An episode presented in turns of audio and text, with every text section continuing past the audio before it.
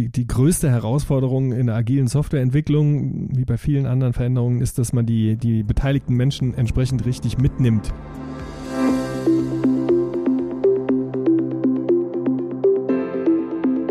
Herzlich willkommen zu unserem Podcast Querverlinkt. Technik über dem Tellerrand. In unserer nun schon siebten Folge widmen wir uns dem Thema agile Softwareentwicklung. Die Frage, mit der wir uns heute beschäftigen, ist agile Softwareentwicklung eher kalter Kaffee oder brauchen Unternehmen heute sogar ein agiles Mindset? Als Gast haben wir unter anderem Bernd Pohl eingeladen. Er ist einer der Vorstände der Testfabrik AG. Die Testfabrik bietet Unternehmen die Plattform WebMate zum automatisierten Testen ihrer Webanwendungen und Apps. Und das auf Knopfdruck und für alle denkbaren Endgeräte. Außerdem haben wir noch einen Profi aus unserem Haus für agile Projekte an Bord. Marcel Zinno kennt die Chancen und Herausforderungen in der agilen Softwareentwicklung wie kein anderer. In dieser Runde werden wir für euch viele Aspekte zum Thema Agilität in der Softwareentwicklung beleuchten. Wir wünschen spannende Unterhaltung.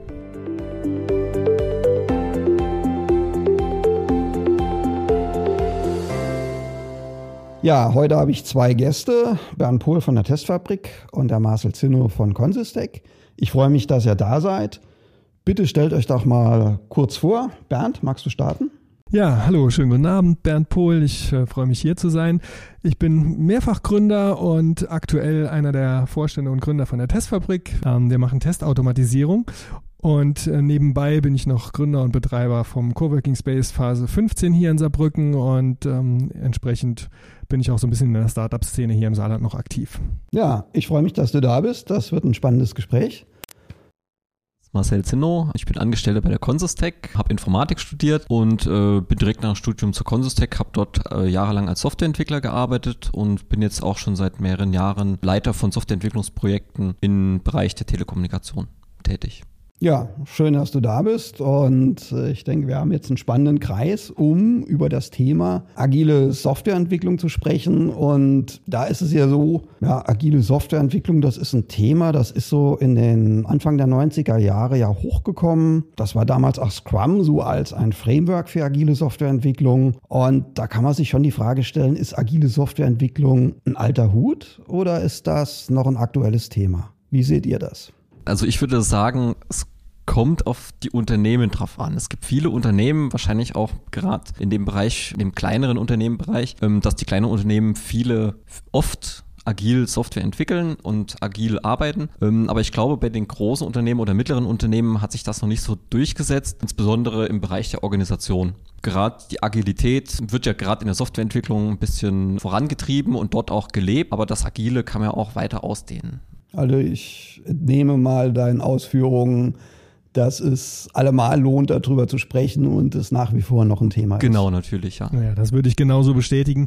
Kann das auch aus einem ähm, noch relativ aktuellen Beispiel äh, darstellen. Wir sind als Testfabrik äh, typische Universitätsausgründung, mittlerweile zwar seit einigen Jahren am Markt, aber doch in der Softwareentwicklung sehr, sehr agil und sehr dynamisch unterwegs und wir arbeiten zusammen mit großen Konzernen und äh, da gab es schon mehr als einmal die Situation, dass wir mit unserem Produkt in einen großen Konzern hineinkommen und das auch wirklich sehr, sehr gut angenommen wird und die das sehr sehr zu schätzen wissen, dass man Innovation reinbringt. Und wenn man dann aber mal so ein bisschen drin ist und das Ganze in dem Unternehmen etabliert wird, dann kommen ständig die Fragen, ja, ihr werdet jetzt aber schon in den nächsten vier Wochen nichts mehr an der Software verändern oder, weil dann müssen wir wieder unsere Leute umschulen und ähnliches. Das äh, geht ja nicht, weil wir haben gerade erst so ein Lehrvideo gemacht, damit die Leute wissen, wie sie mit der Software umgehen sollen. Ne? Und da ja. merkt man sofort, wie die Welten äh, immer noch aufeinander prallen und diese etwas äh, konservative Softwarewelt und die moderne Softwarewelt doch noch äh, sehr weit voneinander entfernt sind. Okay, das Thema möchte ich ja später nochmal aufgreifen. Und aber vorher der Frage nachgehen, was ist denn agile Softwareentwicklung eigentlich? Und ich gehe mal in Vorlage und spanne mal so ein bisschen den Rahmen auf. So diese Konzepte der agilen Softwareentwicklung, die gehen ja auf die Theorie der empirischen Prozesssteuerung zurück. Und äh, das gibt es schon ein bisschen länger, haben sich viele Leute Gedanken gemacht. Und so eins der ersten Frameworks, die da rauskamen, war ja dann Scrum. Und in Scrum werden diese Konzepte übertragen auf Softwareentwicklung. Okay, soweit so gut. Und ja, wenn man sich dann anschaut, was die Basis dieser Konzepte ist, dann sind es eigentlich vier Themen. Das ist erstens das Thema Transparenz. Dann ist es das Thema Inspektion. Es ist das Thema Adaption und dann letztendlich die Iteration. So, schauen wir uns an. Transparenz ähm, kann man sich eigentlich ganz gut vorstellen. Transparenz in Prozessen, das ist natürlich die Grundlage, um überhaupt mal Probleme erkennen zu können. Gleichzeitig vielleicht auch das Problem für viele, Probleme werden auf einmal sichtbar. Ich kann mich nicht in der PowerPoint-Präsentation und Project-Plänen verstecken. Und wenn man das konsequent macht, sieht man Probleme sehr früh. Also nach der, und letztendlich ist das ja aus meiner Sicht die Grundlage, um überhaupt Prozesse sinnvoll steuern zu können. Gut, dann Inspektion. Das ist ja letztendlich eine Methodik zum aktiven Erkennen von Abweichungen und Problemen. Brauche ich dann auch zwingend zum Steuern? Ja, und die Adaption, die bietet dann wiederum die Möglichkeit, systematisch Verbesserungen in den Prozessen herbeizuführen. Und wenn ich das Ganze iteriere, bin ich beim kontinuierlichen Verbesserungsprozess. Und das mal so als der große Rahmen. Jetzt fragt man sich vielleicht, wenn man mit agiler Softwareentwicklung noch nichts zu tun hatte, gut und schön, aber äh, wie sieht das denn jetzt in der Praxis aus? Und ich denke, da könnt ihr vielleicht noch ein bisschen besser was dazu sagen als ich. Und vielleicht können wir uns dem Thema ja so nähern über die Frage, warum ist das überhaupt entstanden? Oder umgekehrt, was ist das Problem bei der konventionellen klassischen Softwareentwicklung? Ich finde, du hast ein gutes Stichwort gesagt, Thomas, dieses Verstecken hinter Projektplänen. Genau das, finde ich, ist auch so ein, so ein Punkt. Der Ansatz, der Ansatz gerade von konservativen Unternehmen, man vergibt Termine, man erstellt Projektpläne und man stülpt diesen Projektplan den Softwareentwicklungsteams auf. Und gerade das ist das Problem, da werden während der Softwareentwicklung treten Probleme auf, das ist ja gerade bei uns in Softwareentwicklungsfirmen bekannt. Da werden die Probleme aufgrund des Termins, aufgrund des Plans und der Vorgaben, der ja ganz strikt eingehalten werden muss, werden die Probleme unter den Tisch gekehrt.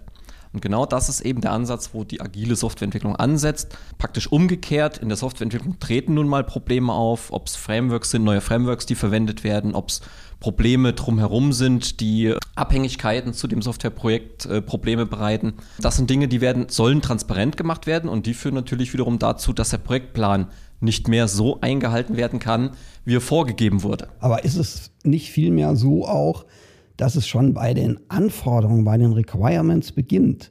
Weil ich meine, es gibt ja diesen Spruch, die Last mit dem Lastenheft. Äh, da ist ja was dran. Ich meine, gerade große, komplexe Softwareprojekte auf dem Papier mal runter zu deklinieren und alles zu definieren, alles zu denken, das ist ja echt schwierig. Mhm. Ja, und das ist ja, glaube ich, schon einfach ein Grundproblem, wenn ich Software bauen will. Ich habe keine maschinelle Fertigung, ich kann nicht genau. Prozesse eins zu eins definieren und das rattert immer durch, sondern es ist ja ein Individualbau, eine Individualentwicklung. Mhm. Das ist, denke ich, auch ein ganz wichtiger Punkt aus meiner Sicht, warum klassische Softwareentwicklungsprojekte so oft scheitern und eben nicht in der Zeit, nicht im Budget fertig werden. Seht ihr da noch weitere Themen? Also insgesamt, glaube ich, gibt es tatsächlich eine ganze, eine ganze Reihe von Themen. Also ein Faktor, der ja auch ähm, eine nicht unerhebliche Rolle spielt, ist, dass der Wert und der Einfluss von Software insgesamt nicht nur bei den klassischen Unternehmen, sondern natürlich dann auch gerade bei den äh, modernen und softwaregetriebenen Unternehmen deutlich höher geworden ist. Und ähm, plötzlich auch die Art und Weise, wie diese Sachen gesteuert werden wollen, fast zwangsläufig sich verändern musste. Also äh, früher in größeren Konzernen war die Softwareentwicklung nur ein kleines äh, Teil, Teilelement einer großen, äh, zum Beispiel, keine Ahnung, weiteren äh, Industriefertigung oder ähnlich. Da musste ein bisschen Software dazu gebaut werden, aber die war nicht entscheidend. Ähm, und entsprechend wurden die Strukturen eher aus den alten ähm, Strukturen etabliert und man hat dann eben auch so Software entwickelt. Aber heutzutage ist die Software der treibende Faktor oder Umständen der überlebenswichtige Faktor und kommt aus einer ganz anderen Ecke und braucht eine ganz andere Geschwindigkeit. Und daraus ergeben sich dann plötzlich auch schon ganz andere Anforderungen, die früher so gar nicht da waren. Das ne? ganz große Thema Digitalisierung an. Genau, man ist da so ein bisschen natürlich auch getrieben mittlerweile und ich kann es mir eigentlich heute nicht mehr leisten, als Unternehmen, das am Markt bestehen bleiben will, äh, jetzt einen Drei-Jahres-Projektplan zu machen, um in drei Jahren ein neues Softwareprodukt rauszubringen, äh, das ich vor meiner Konkurrenz dann haben will, weil dann haben die in der Zeit schon sechs andere Produkte gemacht, wenn sie softwareaffin sind. Ja, ich sehe da als weiteres Thema noch einfach die Dynamik, die man heute im Geschäftsalltag hat. Das hat natürlich auch ganz klar mit der Digitalisierung, Industrie 4.0, alles Treiber für so eine hohe Geschwindigkeit, hohe Dynamik. Äh, Zusammenarbeit mit Partnern, stärkere Vernetzung, von den Partnern kommen Anforderungen, alles, alles Dinge. Und die bringen einfach auch ein hohes Maß an Unplanbarkeit mit sich.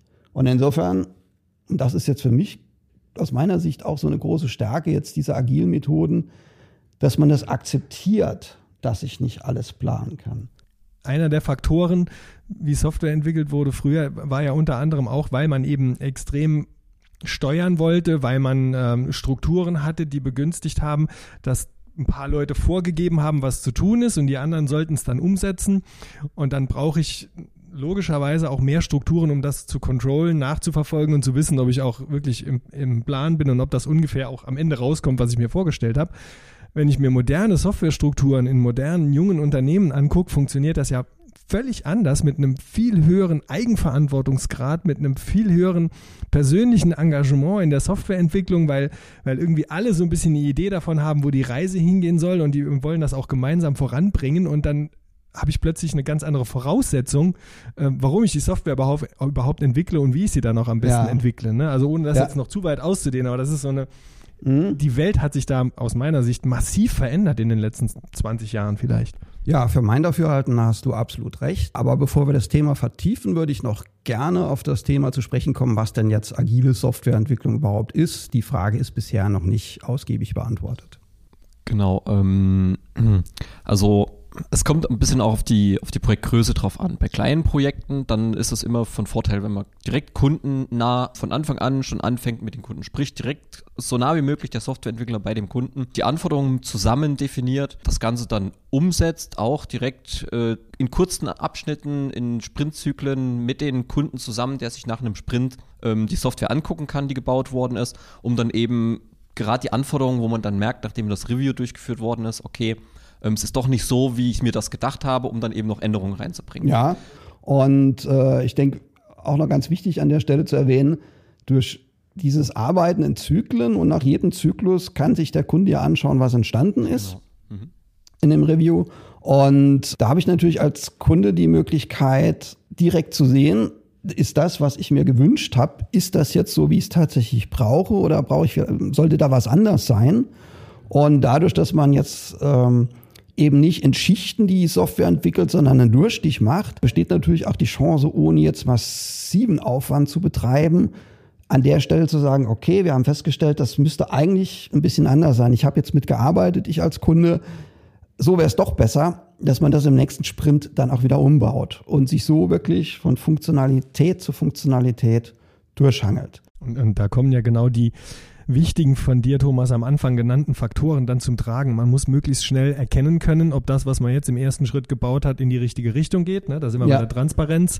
Äh, muss dann, falls es nicht so ist, schnell rausfinden, ah, was könnte man denn anders machen? Muss es dann adaptieren, also ein bisschen anders und dann eine Iterationsstufe. Ja, dann machen wir es mal so und probieren mal, wie es dann ist. Und dann hat genau. man ja. quasi permanent diese Stufen, die man immer wieder durchläuft, in, einem, in der Regel 14-Tageszyklus zum Beispiel. Und das bringt natürlich eine ganz andere Dynamik und eine ganz andere Ergebniswelt, als wenn man irgendwie im Januar sagt, wir wollen das so und guckt dann im Dezember zum ersten Mal drauf und stellt fest, oh, leider haben wir aneinander vorbeigeredet. Ne? Also, ähm, ja, so der Klassiker aus der alten Welt. Es wird genau. zwei Jahre Software gebaut, die wurde man definiert und nach zwei Jahren stellt man fest, das Rad der Zeit hat sich weitergedreht, das passt eigentlich gar nicht mehr zu unserer Welt und dann hat man eine Software, mit der man nur bedingt was anfangen konnte. Genau. Und genau. da liefert ja, ich sag mal, agile Management, agile Entwicklungskonzepte ja eine Antwort, um das anders zu machen. Wenn wir da gerade dabei sind, vielleicht noch so einen kleinen technischen Schwenk und äh, da sind wir ja auch wiederum bei eurer Welt, bei der Testfabrik.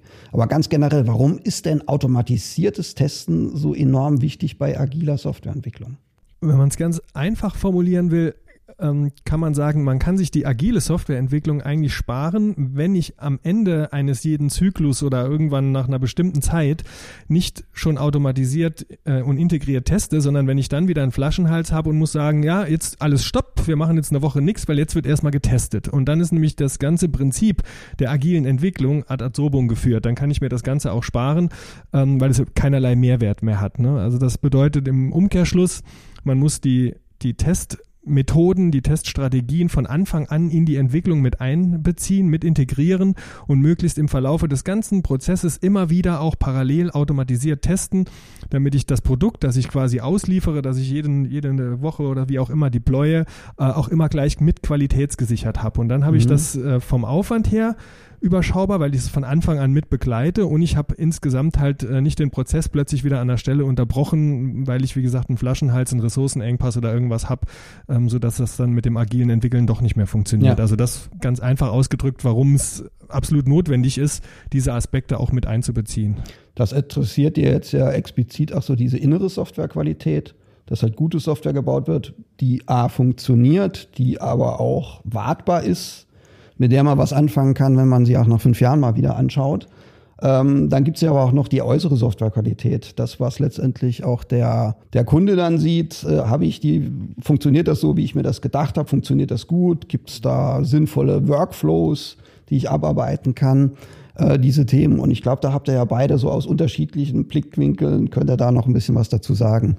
Ja, aber noch ganz kurz zu dem Punkt von eben, automatisiertes Testen. Da finde ich, ist es auch ganz wichtig zu wissen, wenn man, dass der Vorteil von dem automatisierten Testen ist dann eben auch, dass man Software, die man schon vor längerer Zeit gebaut hat, dass man sich damit absichert, dass die auch noch funktioniert. Wie sieht es denn mit der äußeren Softwarequalität aus? Genau, also da spielen gerade die Sprint-Reviews dann eine wichtige Rolle, äh, indem sich der Kunde dann das Produkt selbst angucken kann und dann auch die Gelegenheit hat, das Produkt zu testen, manuell zu testen, wenn es äh, größere komplexere Workflows sind, Prozesse sind, dann wird natürlich auch die gesamte Prozesskette getestet. Das sind dann verschiedene äh, Stakeholder, die dann auch äh, die Möglichkeit haben zu testen.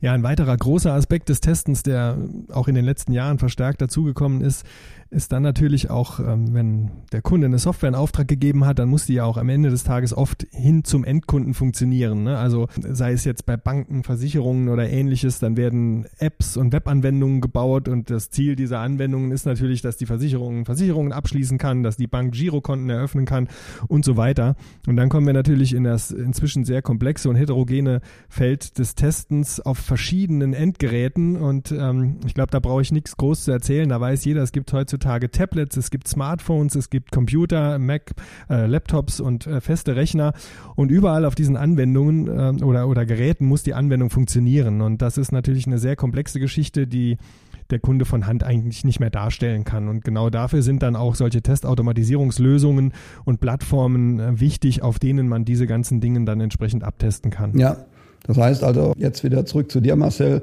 was du erzählt hast, Kunde muss dann auch aus seiner Sicht letztendlich in den Reviews, aber auch wenn er letztendlich größere äh, Codefragmente vorliegen hat und dann wirklich Funktionalität testen kann, aus seiner Sicht das Ganze testen und da hilft natürlich entsprechende Werkzeuge zu haben, so wie das die Testfabrik auch anbietet, um einen auch diese Phase deutlich schneller durchführen zu können. Ja, dann würde ich gerne so nochmal auf das Thema zurückkommen, was wir am Anfang hatten. Für welche Unternehmen ist denn jetzt agile Softwareentwicklung geeignet? Wir hatten so ganz kurz diesen Fokus groß-klein. Also ich kenne jetzt so ein ganz großes Unternehmen, das macht das äh, sehr konsequent, auch sehr erfolgreich. Aber wir hatten ja zu Anfang festgestellt, hm, ja, so bei den, ich sag mal, softwarelastigen Unternehmen, bei vielen Startups, die sich mit Softwareentwicklung beschäftigen, ist das gang und gäbe, ist das das Mittel der Wahl. Größere oder mittelständige Unternehmen tun sich manchmal damit ein bisschen schwerer. Aber wie seht ihr das? Für wen ist es denn jetzt was? Am Ende des Tages ist es aus meiner Sicht sowohl für klein als auch für groß geeignet, wenn sich alle Strukturen mit, mit Herz und Verstand auch der, der Methode komplett verschreiben. Also das ist eine, eine Geschichte, die nicht nur rein in der, in der Softwareentwicklung dann stattfindet, sondern die insgesamt über alle Management- und alle Mitarbeiterebenen gehen muss, die sich im gesamten Unternehmen als Konzept verankern muss. Und äh, das ist eigentlich dann oft der springende Punkt und das ist dann natürlicherweise in riesengroßen Strukturen extrem schwierig und extrem ähm, langwierig, sowas, sowas unterzubringen und in kleineren Strukturen sehr viel einfacher.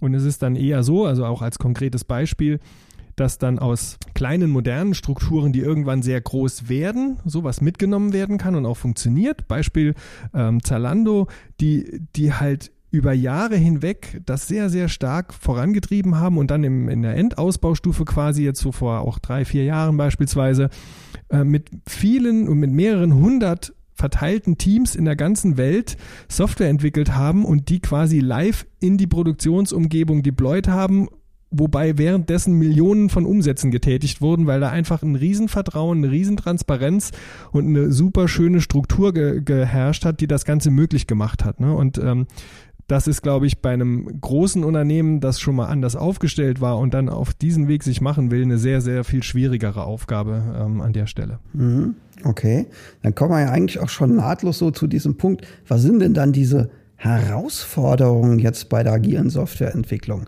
Ähm, also ich sehe als größte Hürde die Einstellung zur agilen Arbeitsweise. Das Ganze fängt ja damit an, man muss selbst davon überzeugt sein. Und das ist, wie eben Bernd auch gesagt hat, es müssen alle im gesamten Unternehmen, es fängt ganz oben an, bei der Geschäftsführung, das Top-Management, das mittlere Management, alle müssen dieses, diese Einstellung dazu entwickeln. Und das ist ein Prozess, das ist nicht nur eine Schulung, die man, die man sich mal anhört und dann kann man das, sondern das ist ein Prozess, den man erlernen muss. Und das ist, glaube ich, die allergrößte Hürde, um das, diese agile Arbeitsweise in einem Unternehmen zu etablieren. Und das macht es dann auch eben bei mittleren oder großen Unternehmen so schwierig, weil umso mehr Personen ich habe, umso schwieriger ist das Ganze umzusetzen.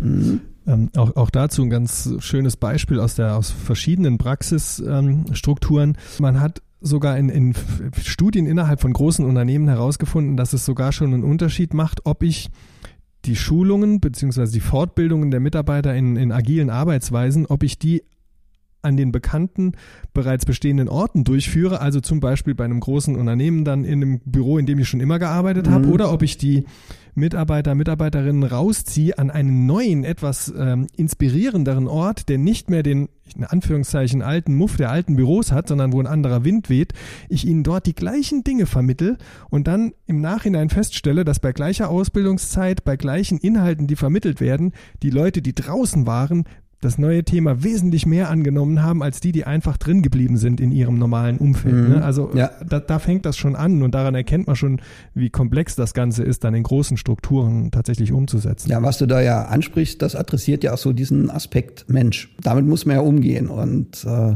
wenn Unternehmen, ich sag mal, jahrelang anders gearbeitet haben und jetzt agile Entwicklungen, agile Managementmethoden da Einzug halten sollen, dann ist das ja schon eine massive Änderung in der Kultur am Unternehmen.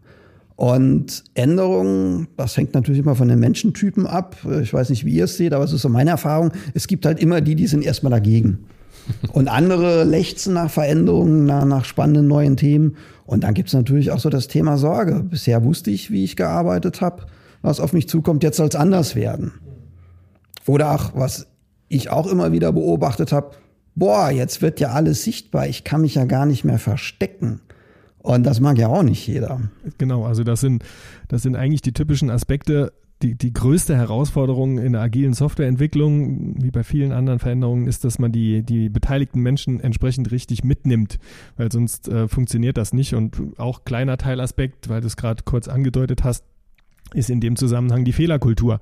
Wenn ich natürlich äh, keine Fehler machen darf, weil anschließend irgendwie mein Vorgesetzter kommt und sagt mir, also nochmal und dann sehen wir uns im Archiv wieder oder so, äh, dann kann ich natürlich auch nicht befreit Software entwickeln, weil dann habe ich überhaupt gar kein Interesse dran und ähm, versuche mich irgendwo hinter irgendwas zu verstecken. Ne? Also mhm. auch das eine Komponente. Und, und ich glaube, man merkt auch an dem Beispiel, agile Arbeitsweisen, agile Denkmodelle sind so vielschichtig und greifen an so vielen Stellen an, dass wir jetzt, glaube ich, auch in der Runde hier gar nicht die Möglichkeit haben, alle Facetten abzubilden, weil dazu ist es, äh, ist es einfach zu komplex. Ja, nee, definitiv, weil da könnte man eine ganz eigene Reihe mit aufmachen als Podcast. Und äh, gehen wir doch vielleicht jetzt einfach noch der Frage nach, was bringt denn jetzt agile Softwareentwicklung? Wir haben gehört, es ist gegebenenfalls, wenn ich ein anderes Konzept gewohnt bin, nicht so einfach, das erstmal im Unternehmen einzuführen. Aber warum lohnt es sich, sich dann trotzdem auf diesen Weg zu machen und vielleicht sogar mit Hilfe von Change Management so eine andere Unternehmenskultur zu etablieren? Genau. Ähm, ein großer Vorteil, den ich sehe bei agiler Softwareentwicklung, ist, dass viel mehr Qualität reinkommt. Nicht nur in der Softwareentwicklung selbst, sondern auch in der Kommunikation. Die Leute fangen von sich aus selbst an zu reden und untereinander zu reden, auch übergreifend, teamübergreifend. Ähm, bereichsübergreifend. Bereichsübergreifend, ja. genau. Und im Großen und Ganzen sorgt das einfach für, für Transparenz der, der Funktionalitäten von dem, was man gebaut hat. Und damit wird das Wissen auch verteilt. Das ist ein Wissen, was sich automatisch durch die Kommunikation, durch die, durch die Personen, die viel selbstständiger arbeiten, wird verteilt von ganz alleine. Und das finde ich ist ein ganz großer Vorteil. Ich würde noch ein, sogar noch einen kleinen Schritt weitergehen und ähm, glaube, dass am Ende des Tages alle Unternehmen, bei denen Software Bestandteil des Unternehmenserfolgs ist, und das werden in den nächsten Jahren immer mehr, dass die nur dann dauerhaft erfolgreich bleiben, wenn sie, wenn sie den agilen Weg beschreiten und dass sie ansonsten auch von kleineren oder Unternehmen, die später gestartet sind, einfach überrollt, überrollt und überrannt werden.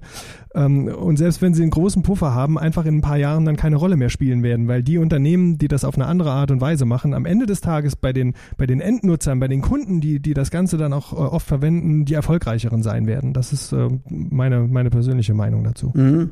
Da würde ich äh, total beipflichten. Und äh, was mir eben noch, als er so am Sprechen war, durch den Kopf geschossen ist, und das ist jetzt auch so eine ganz eigene Erfahrung, wir entwickeln jetzt auch schon seit über 20 Jahren Software bei uns im Haus.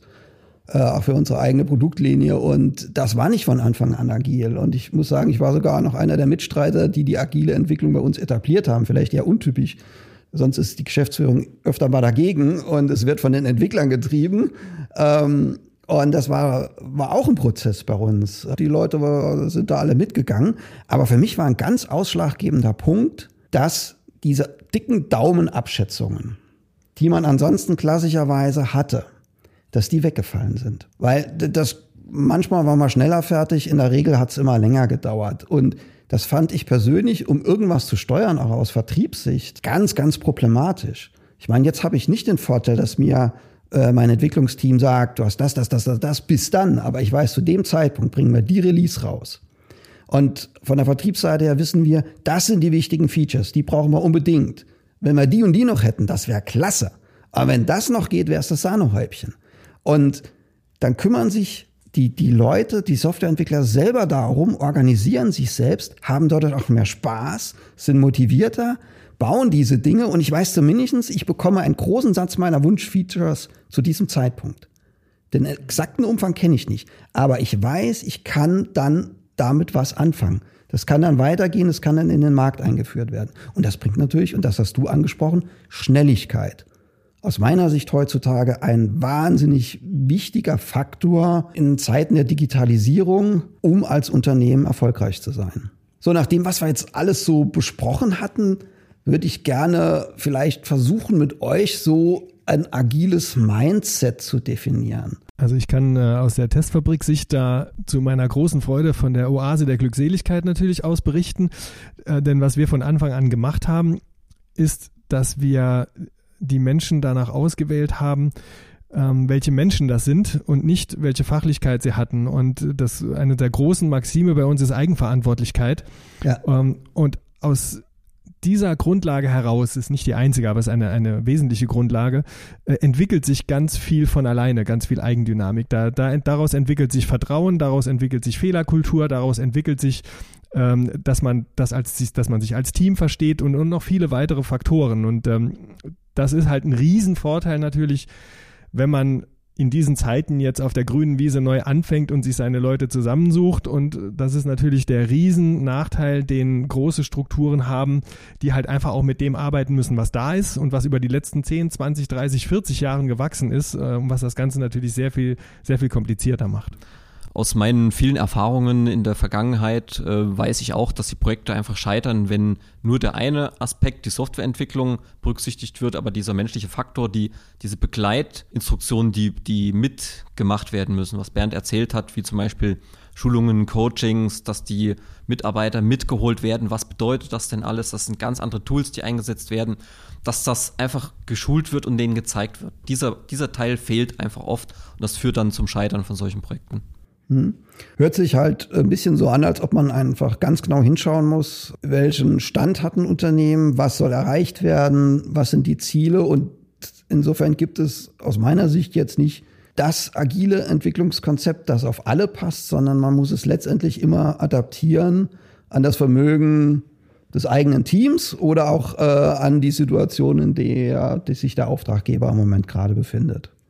Ja, das ist vollkommen richtig. Also aus so einer Perspektive wie meiner bei der äh, Testfabrik mit einem äh, sehr ja, agilen Team und einer Software, die quasi ähm, von, von null neu komplett entwickelt wurde mit modernsten Tools und, und in den letzten Jahren erst, das ist natürlich auch absolut nicht vergleichbar mit einer beispielsweise äh, großen Versicherungen, die seit ungefähr 100 Jahren Versicherungsgeschäft macht und im Keller noch äh, Geräte stehen hat mit Daten, die einfach notwendig sind, damit man diese ganzen Versicherungsgeschäfte noch verwalten kann und in denen wirklich komplexe Strukturen über Jahrzehnte gewachsen sind, die kann man halt eben mal nicht mit einem kleinen agilen Softwareprojekt irgendwie komplett umändern. Das ist halt, das ist utopisch. Das heißt, das Ganze muss schon auch einfach in, in Schritten, in unterschiedlichen Scheiben quasi ent, entstehen und wachsen und dann kann man das sukzessive umsetzen und versuchen, sich da am Markt auch entsprechend zu, zu etablieren. Aber ähm, das geht nicht mit so einem Hauruck äh, und vier Wochen später ist man dann agil. Das, das klappt nicht.